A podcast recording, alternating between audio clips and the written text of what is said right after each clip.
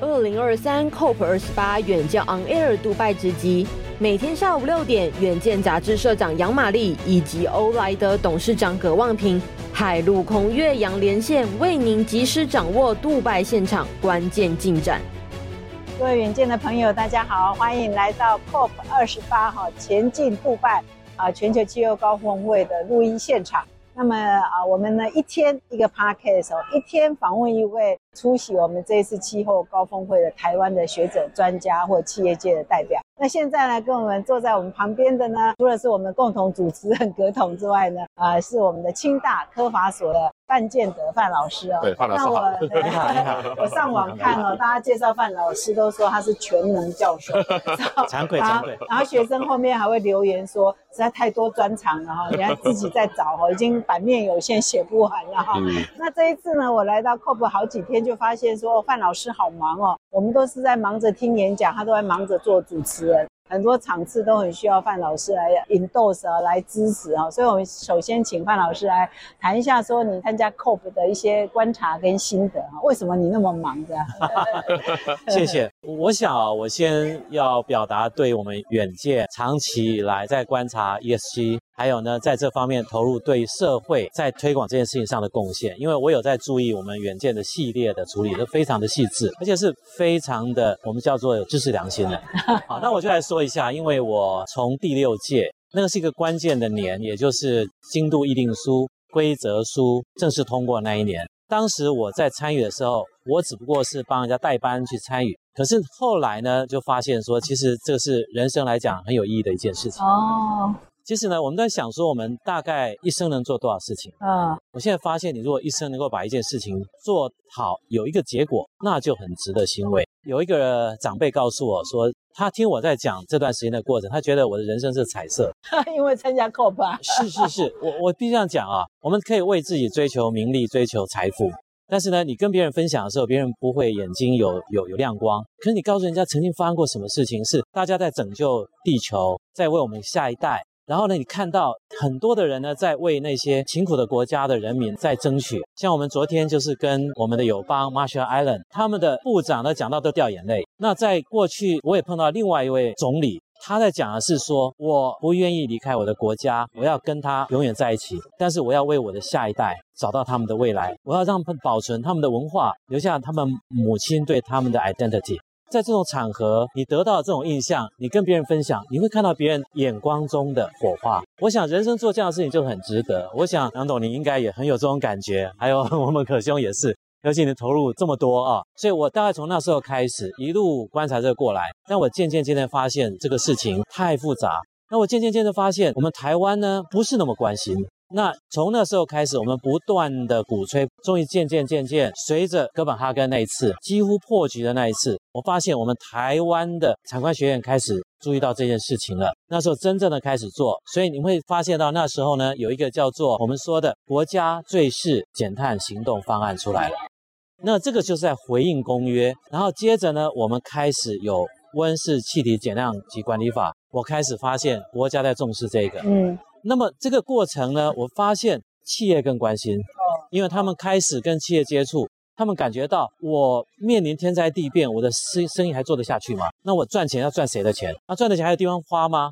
所以这个时候我们看到就是，哎，经济层面，我渐渐感觉到我们说的企业还有呢资本市场的关切更高过于一般社会哦。嗯，因为京都机制不就是在谈怎么做碳权吗？好，我现在就先提到这个碳权。那这个呢，其实是一个错误的开始。好，那大家就开始疯狂的追逐，说要做碳权。结果呢，经过欧盟碳交易市场第一期失败了，那根本呢，价格跌到剩一块钱。哦，因为呢，核给的免费额配合的太多了。好，那再来到第二期呢，还是不成功，因为呢，那些碳权的计划。大部分都被证明不行，像欧盟呢，干脆把中国或印度的那些碳权计划，要不通通 invalidate 不认它了，要不就给它打折，所以这整个事情呢就变成了一团乱。好，那到了后面，大家发现碳有没有减下来？没有。工业国家说，我减不下去了，因为我不可能，我二十八个国家拼命减碳，然后你们另外呢一百五十六十个国家拼命排碳，然后告诉我们说，你要追求好的生活，你要享有经济成长的利益。那我们还能做下去吗？这个事情就是到后面呢，一直追到了后面德班，然后再回到后面到巴黎协定，终于到了巴黎协定呢，我们开始重新说全球共同减碳，这是一个很重要的观念，collectively 全球大家一起来的减碳。那你要全球一起来，就要那些我们叫南方国家要愿意进来，对不对？南方国家就说，请你先解决生存的问题。所以呢，他们要的第一个事情就是，你过去我的生存危机就要调试，调试基金要给我。那再来呢，我本身呢需要有一个绿色气候基金来支持我的成长，支持我的发展。那最后还有一个，对那个最低度开发国家，也就是在气候变迁过程当中将要灭国的，嗯，你应该要给我另外的 fund，就是 loss and damage，这是三只脚。好，那这时候 IPCC 画出来了，我们原来差距这么远，两度好远哦。那时候他们又谈判的时候呢，两度和一点五度吵不停，对不对？工业国家说一点五度我做不了啦，那南方国家说你就是要给我一点五度了。啊，那到最后他们说那写两度，可是他们很聪明，写两度以后，你们注意哦，巴黎协定通过生下来以后，再也没有人讲两度，都讲一点五度。嗯嗯嗯。所以这就是一种谈判的技巧出来了，大家都追求一点五度，那开始追，那这是全球盘点告诉我们有没有效？有，降了一度，可是距离目标还有一一点一度。嗯。那我们知道，你只要到达两度 C 就已经不得了了。那你现在还超过一点五度是一点一最少，所以你还有二点六的可能，那就是不得了的事情嘛。所以呢，在这个状况呢，这一次的盘点，我们称它叫做官方说法。嗯，以前不是大家都说啊、呃，我减了多少，弄了多少，每一个人都是好努力。还有一个啊，他们盘出来一个很可怕的事情哦，按照他们盘出来的结果，全球那些 Fortune 五百大在减碳承诺的只有百分之四。达到现在，联合国就是呢，我们共同追求净零目标的那个驱动，嗯，有一个倡议。按照那个反洗率的标准，只有四 percent 达到反洗率的标准，所以这叫做赤裸裸的事实。我现在叫残酷的事实。我们除了国家现在承诺的 NDC 达不到以外，这个东西我们那么多企业在讲减碳，我不是说他不努力哦，只是呢他讲的东西原来距离真实减碳的要求是很远的。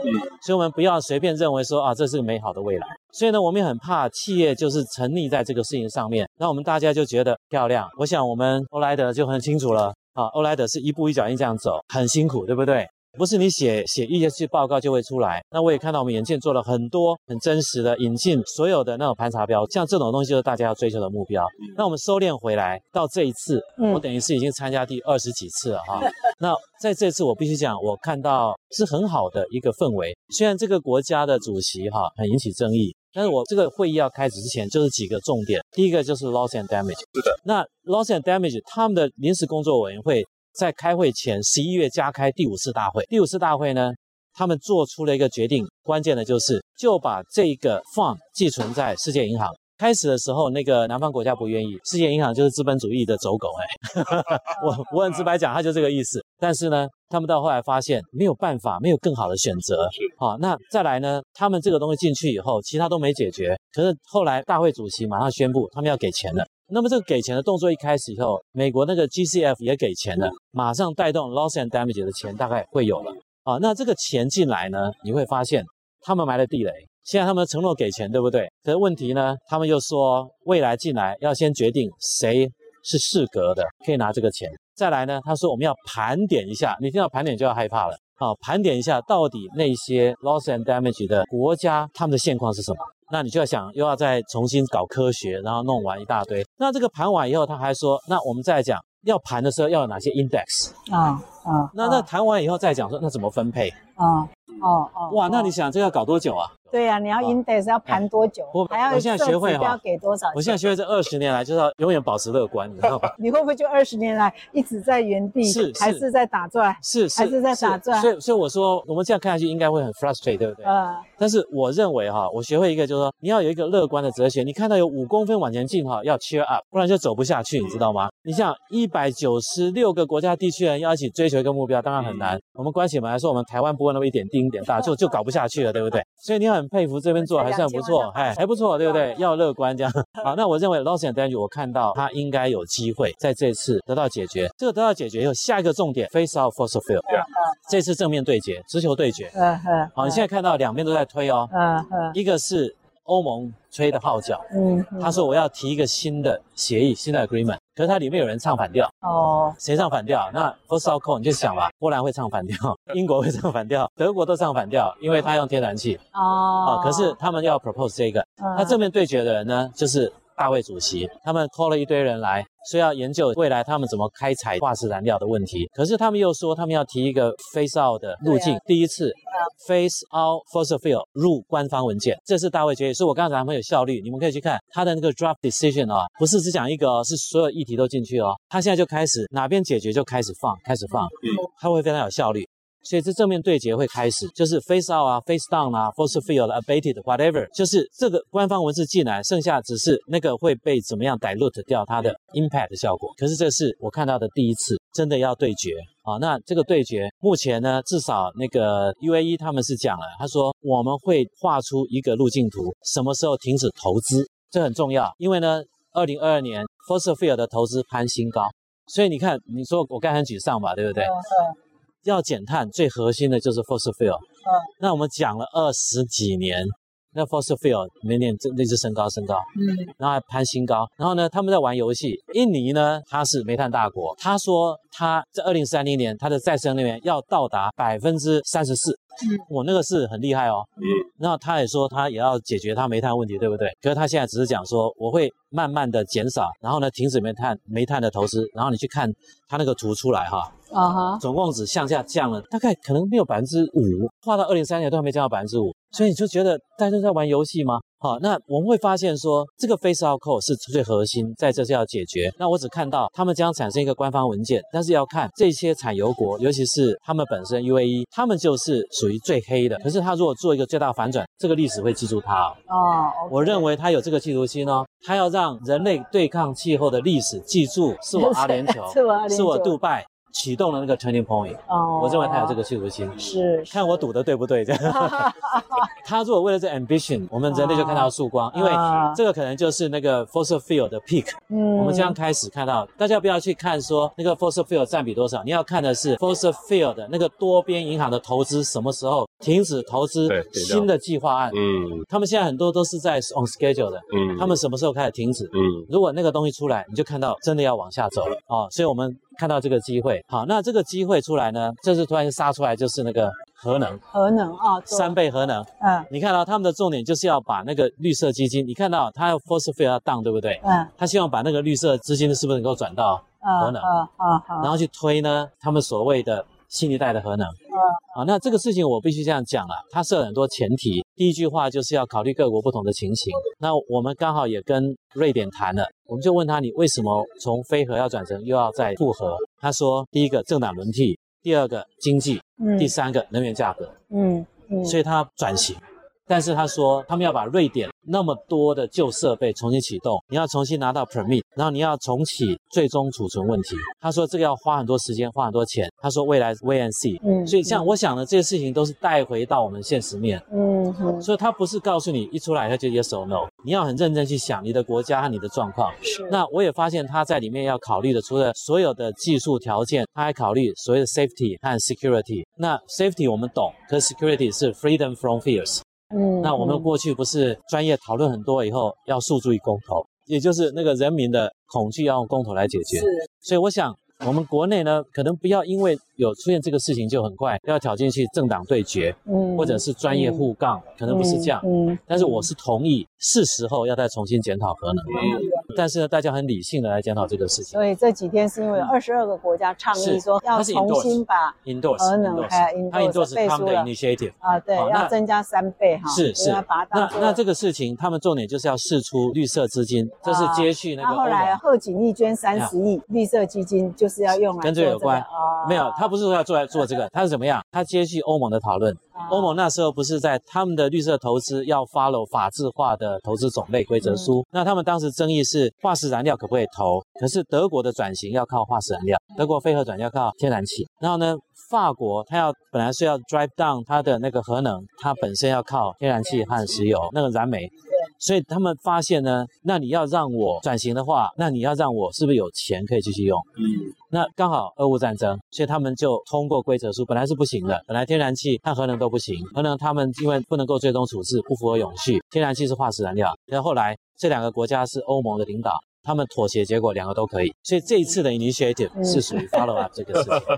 好，因为我们那个范老师真的是好像水龙头一样，一开二十年来的 历史长河，不不不，非常清楚，整理的非常清楚。啊。老师果然是法学出来的，对，是我可以简单的把老师刚刚讲的事情整理一下。哇，直球对决的事情，从我们看从二零二三年排放差距的报告 emission gap 的 report 里面就看到了哦，这里面还点出了一个刚刚老师所讲的哦，就是二零二一年到二零二二年全球温室气体的 GHG 排放量总量增加了一点二个 percent，那达到了五百七十四亿吨。啊、哦，那这里面呢有一个有趣的数字了哦，就是 G20 的国家里面呢也刚好就增加了一点二 percent，那就表示说这些工业排放大国好像没有什么减少，就刚刚老师所所说的哦是这样，就是说在它的减碳路径上它是没有跟上来的，这个点好，刚刚老师一点就把它点大家点的非常清楚了哦。再来就是说，老师刚才也提到一个，好像蛮感动，就是说从您认识这个议题，然后到了解进入这个议题，要带大家从比较正确的看客观的角度来看这件事情。其实像我们公司是二零零五年进入京都议定书的实行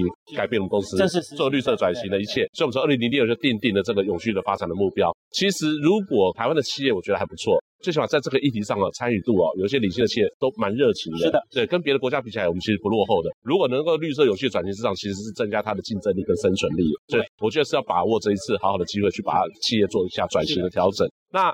刚刚讲到这件事情，我现在想请教老师了哦。就是我们这次在出来之前，朋友们如果讲说，哎呦，你要去 COP 啊，你帮我问一下哪一条呢？帮我看一下巴黎协议第六条，好，看全球碳市场的这个部分。我想老师也发表过一些看法跟文章哈。我们也很想要知道说，您怎么来看这一次要讨论的这个第六条全球碳市场机制的这个事情？那您是乐观还是悲观，还是说要大家用什么角度，或者说呃，您对这次有什么期待没有？首先啊，我知道这个问题在台湾已经热过头了。我我是我我是比较希望说，我们可不可以不要只去谈你那个碳权哈，嗯、然后怎么交易、怎么买卖，然后到哪里去买啊？去哪里买那个碳中和的好不好啊？是，我认为我们把这个很重要的事情都看小。嗯，其实呢，从京都议定书出来，它讲的是叫碳定价工具。是，那为什么要碳定价？我用套德国说的，德国他不喜欢这个，德国认为我就是应该要扎扎实实减碳，这是我们国内很多环保团体在讲。但是呢，他们经过了大概一千个诉讼，证明说它合宪，然后呢，他们的环境部门才说好，我同意要给企业减碳有一个有弹性的调和工具，让你能够转型。所以它是用碳定价来做。那它碳定价什么概念呢？你越早投下去的，我给你一个方法，创造一个额度。嗯，你现在你减碳可能只要花五欧。但是呢，等到你十年以后，那可能是五十欧，所以这是一个诱因。嗯，简单的说，我先让你把价格反映环境成本，那你就会愿意呢，在未来当成本变更高的时候，你可以 neutral 来掉你的成本。嗯，它的概念就是这个样子。是，这这本来就是这样的一个概念而已。可是呢，当这京都因素是这样走走走，嗯，走到后来呢，我不是讲垮了吗？那现在回到我们国内来讲，嗯。我们现在期待的是第六条，是第六条跟京都的很大差别是，它现在是一个全球一本账的概念。对，因为我们不是讲全球 collectively 的减碳吗？所以它是公司部门每一个人的减碳成果我都要算。好，那这个时候呢，它分两块，我不是只有官方那些 NDC 减碳我才算啊，嗯，我也要你企业都减碳。那企业减碳，我有叫你说一定要记到我的官方账本吗？没有啊。老师讲的非常好，就是大家认识这件事情。碳权交易的目的呢，其实是让碳有价化，让你知道说你碳的是你的负债，也可能是你的资产。啊，如果你减碳的非常好的话，可不可以打个岔？可以。其实哈，实证研究告诉我们，碳定价制度会带动。现在在那个实证研究显示，碳交易这件事情，碳定价事情会带动投资。嗯。那欧盟呢，现在他们在鼓励这块要推全球公平碳定价机制，是，它就是要把整个碳价拉上来。那你就会发现呢，都拉上来以后，我们所有的企业，我想欧莱德就是最高兴的，因为它的成本都已经吸收掉。是。那所有的你看到中国的、印度的碳价都上来，你有没有发现所谓的世界工厂就消失了？这个是很厉害的一招哦。欧盟现在推这个，那这个东西如果出来的话，那我们看到所有的那些投资会往哪里去？所以呢，你如果有碳定价越高的地方，资金往那边集中，那边能够拿到的再生能源的投资就越多。实证显示。推碳定价以来，推碳交易以来，只有再生能源发展受益，没有证据显示减碳。推碳定价机制，你不要把它想它是减碳。所以我就回来跟我们国人讲，还有这这这就讲给国家听的，不要把碳定价机制做小了，它会带动你的国家的资金往这边流。那我们有技术，我们有企业想要做这个东西，你台湾没有地方做，那我们就带着资金和技术到海外去做。把人家的碳资产做起来了，嗯，用我们的钱，用我们的能量，然后呢，我们帮别人创造碳资产，这才是大战略啊，这个很重要，对不对？可是还有一个哦。现在就会问老师哈一个事情，就是说，那我们现在执行所谓的准备要执行碳费制度嘛？那碳费他们有说碳费没有直接对价减碳成果啊？对对，那这件事要怎么解释？好吧，你谈到的哈，嗯、这是这样啊。如果按照那个野村的研究的话，嗯、所以一个是外显碳价，一个是内显碳价，哦、啊，我们刚好站在中间，就不上不下、哦、啊。啊，所以你讲的没有错。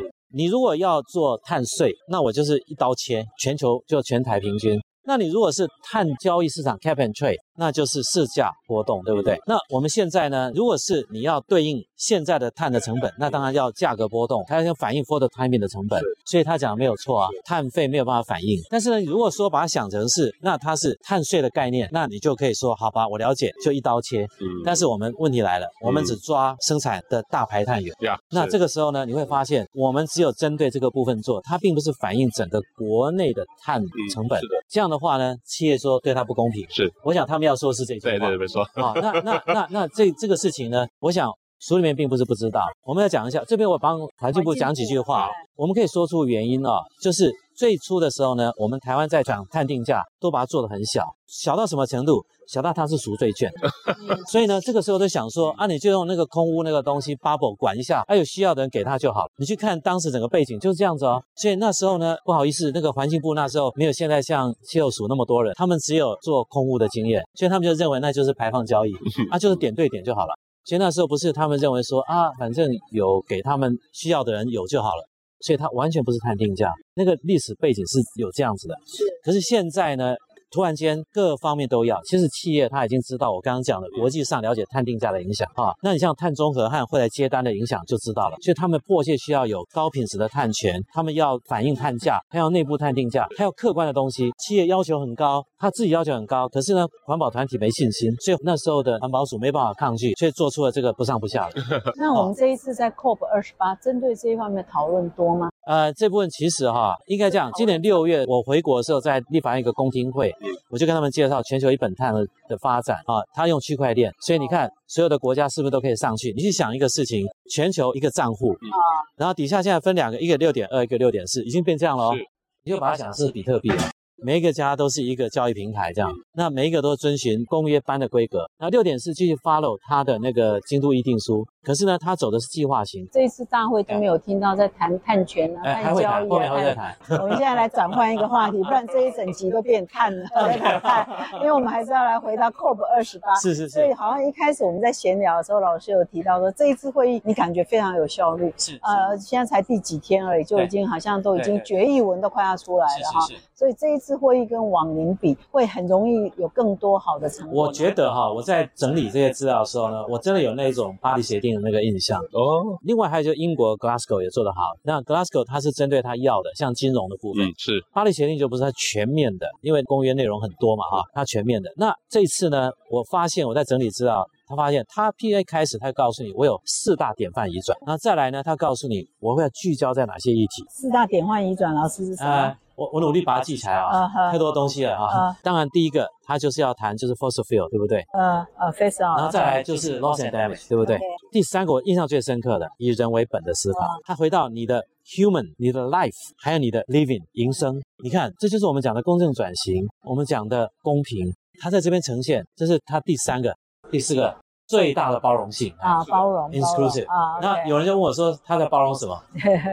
就像说，他一开始那顾问团哈，他一边就是环保团体，一边就是石化产业，被骂得要死。然后呢，再来他发现他在前面在做很多预先推的 conference，就像说他会有各个区域的会议，对不对？像他最后一次的区域在非洲，他做得很成功。欧盟他把要推的事情在那边都宣布了，然后呢，非洲把他希望。带动再生能源去投资的都在那边讲，嗯，所以他把几个区域的议题都 wrap up，所以他带进公约的时候，他整个是纲举目张哦。所以你说巴黎协定也是有，是巴黎会也是这么有效率。巴黎协定最难的就是把分崩离析的东西透过 NDC 整在一起。他整了一件事情，就是你承诺吗？哎，那这一次他们整的是什么？捐吗？钱吗？对，你捐钱。这一次好像是一次过，从第一天开始。那我来说明，当你的京都议定书，你工业国家承诺减碳减不下来，你要我再来减的时候呢，他们就说你先把钱拿出来，不然我不参加了。巴黎协定说的，不是我说的。然后呢，他们在开会前，欧盟先发布一个新闻，我盘过了，我们承诺了二零二零年的那一千亿，我们已经。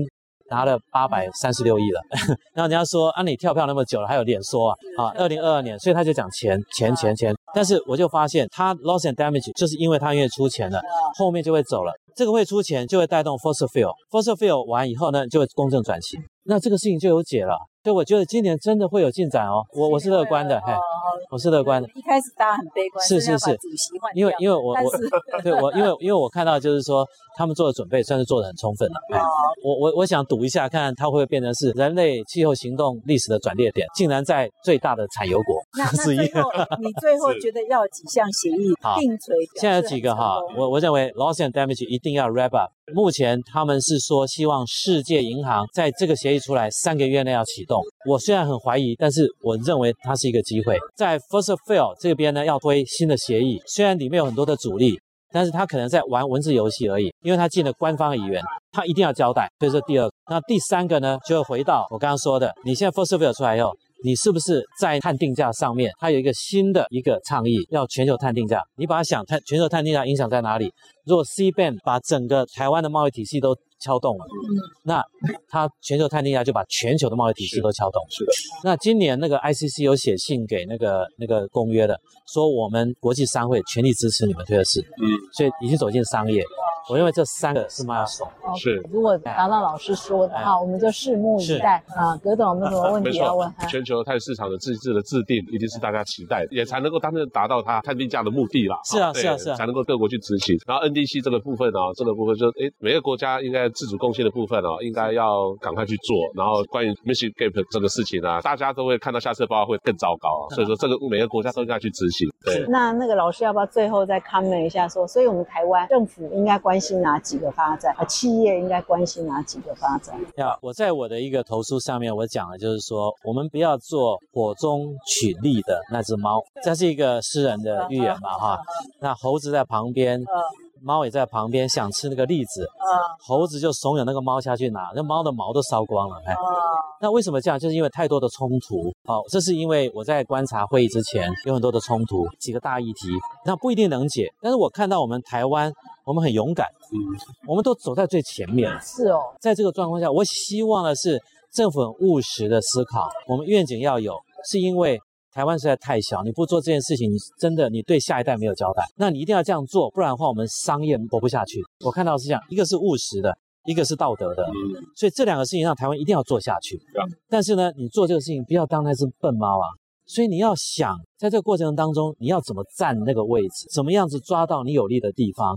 所以这边呢，我就想，当大家要要要 face out fossil fuel 的时候，想一下我们的能源结构到二零三零年，那百分之八十是化石燃料。是。该怎么办？所以这时候我就会想说，核能是一件事，我们现在非核，那我们要不要用 CCS？CCS 很争议。可是呢，两害相权取其轻，你必须要走，否则碳排系数、你的电力系数减不下来，我们是全完。台湾最关键就在这个事情上，所以 fossil fuel 非要这件事情攸关台湾的未来哦。是的。所以呢，你你现在一定要找到可以阶段性解决。是。那你中长期、中长期你一定要做跳跃式的发展，你的 hydro power 一定要上来，你的自主的 base load，你的 geothermal 要上来，你一定要下决心做这个事，要有典范移转的思维，这是我们的典范移转。那做这件事情，你不能都靠政府的 budget，你有多少九千亿？所以你要把碳定价弄上来，你碳定价一定要跳出那个格局。这个碳定价就是要怎么带动再生能源投资，就是这个样子。而且现在他们今年会在这边做很多的规划，就是您谈到的那个第六条，它就是在落实第六条，它的那些查核比标准、查核方法都会出来哦。那它会非常严谨的做再生能源的推动。我刚刚漏掉一个，今年不是我想会通过的，就跟 Face Out 相对的。就是倍增再生能源，啊，尤其是光电和风电，啊啊，这个是台湾的强项，它会有贸易的 implication，所以呢，那你是不是要再多加一点钱，提升效率？那这也是我们的未来啊。那核融合有没有前景？好，核融合哈，我们不要把它跟那个那个小型核电放在一起哈。核融合呢，最近来讲的话，就像说这次他们核融合有一个协会，欧盟有二十几个国家，现在三十个国家合作在推。那你去了解以后，你就会发现那个是十年以后的东西。好，但是十年是转眼而逝。现在二零二三，十年不就是二零三零年过后再两年？对，你把它当成中长期的是 make sense。那小型核电呢？美国的试行计划是因为商业上可能有考虑，暂时停下来，所以他们这次推那个核能的倡议，就是要把钱再丢进来。它着重的是资金和商业的可行性。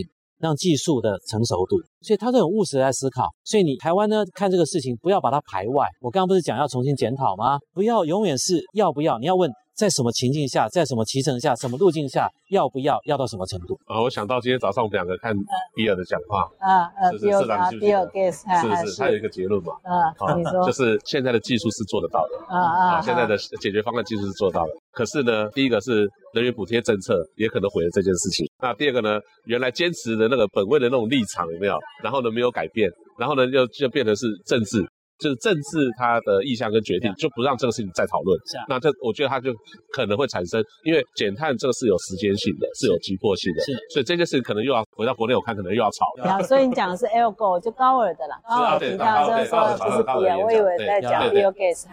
这个就是有一个方向啊。什么时候是转捩点？政治人物喜欢布新，不喜欢除旧。所以当那些技术被证明它可以 make profit 的时候，甚至会往下走。所以为什么他要推风电，要推光电，不愿意推氢能，不愿意推 base load，不愿意推其他的？因为那些东西光要去公众沟通就搞死你了。你干脆走那种很容易立竿见影的。但是呢，你讲的没有错。如果我们推那个是靠那个 feed-in tariff 继续补贴，它就会延宕新科技的入场。是，是，是，这是真的，这也是台湾要认真思考。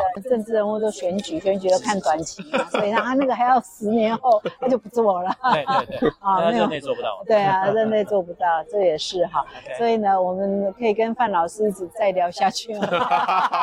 是一个活历史，COP 的活历史哈。所以呢，范老师好像来之前新写了一篇两万字的文章。他先做预测，好来看哈，是吗？类似预测，不敢说预测，帮大家做一些功课啊。对对对，所以各位如果有兴趣，再去网络上搜哈，老师有一篇两万字的文章，很可惜没有在我们远见发表。不要这样说啊！你这一次结束以后。呃，要写一个两万字，那就给我们 五万字也没关系啊。是呃，读者要不要，可不可以看得完的问题啊？就是他们很辛苦，读者很辛苦。不过呢，要做 research 的人呢，应该对他们来讲很很有帮助了哈。所以这件事情是严肃的哈，也不是搞笑的事。所以啊，我们要让很有。想研究的人有机会从老师这边得到很多的，不敢啦，就是学者的任务就是公共财，帮忙累积，啊，所以我们今天很谢谢老师来到我们的节目现场，谢谢这个机会跟大家分享，好，谢谢谢谢，持续锁定我们的节目，谢谢，谢谢。